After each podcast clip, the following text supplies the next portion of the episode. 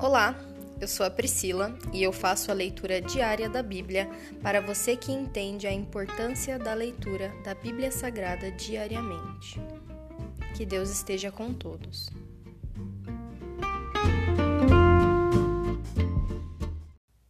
Ouça agora o capítulo 5 de 2 Crônicas. Assim, o rei Salomão concluiu toda a sua obra no templo do Senhor. Então trouxe todos os presentes que seu pai Davi havia consagrado, a prata, o ouro e os diversos objetos, e os guardou na tesouraria do templo de Deus. O transporte da arca para o templo. Em seguida, Salomão mandou chamar a Jerusalém todas as autoridades de Israel e todos os líderes das tribos, os chefes das famílias israelitas. Eles levariam a arca da aliança do Senhor do lugar onde estava na cidade de Davi, também conhecida como Sião, para o templo.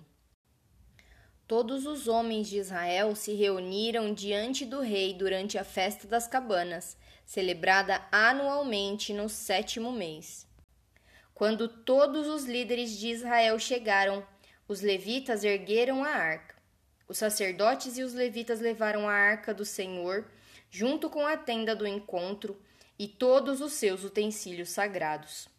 Ali, durante ali diante da arca, o rei Salomão e toda a comunidade de Israel ofereceram tantos sacrifícios de ovelhas e bois que não puderam ser contados.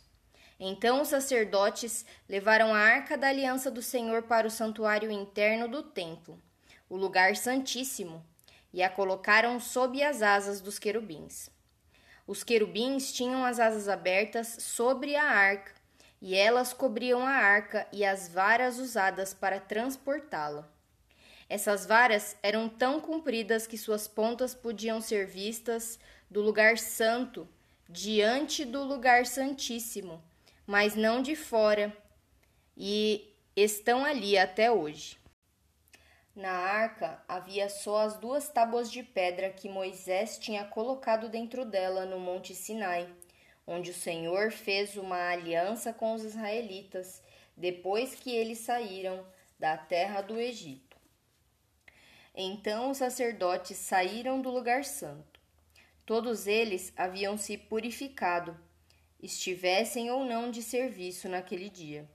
E os levitas, que eram músicos, Asaf, Emã, Gedutum e todos os seus filhos e parentes, vestiam roupas de linho fino e estavam em pé do lado leste do altar, tocando símbolos, liras e harpas. Cento e vinte sacerdotes, tocando trombetas, os acompanhavam, os que tocavam trombetas e os cantores em uníssono louvaram e agradeceram ao Senhor, acompanhados de trombetas, símbolos e outros instrumentos levantaram as vozes e louvaram o Senhor com estas palavras: Ele é bom, seu amor dura para sempre. Nesse momento, uma densa nuvem encheu o templo do Senhor.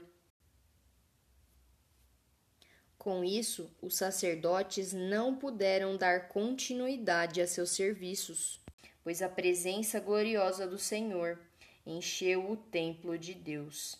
Se encerra aqui o capítulo 5 de 2 Crônicas. Senhor, nosso Deus, nosso Pai, nós te damos glória, nós te honramos, nós te louvamos. E nós levantamos a nossa voz dizendo: O Senhor é bom, seu amor dura para sempre. Firma, Senhor, essa verdade no nosso coração, que nós possamos te conhecer dia após dia. Nós estamos sempre fracos mas o teu amor nos renova a cada manhã.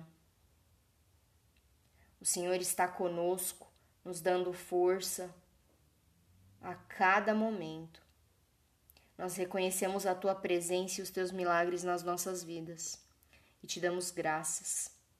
Essa é a minha oração em nome de Jesus. Amém.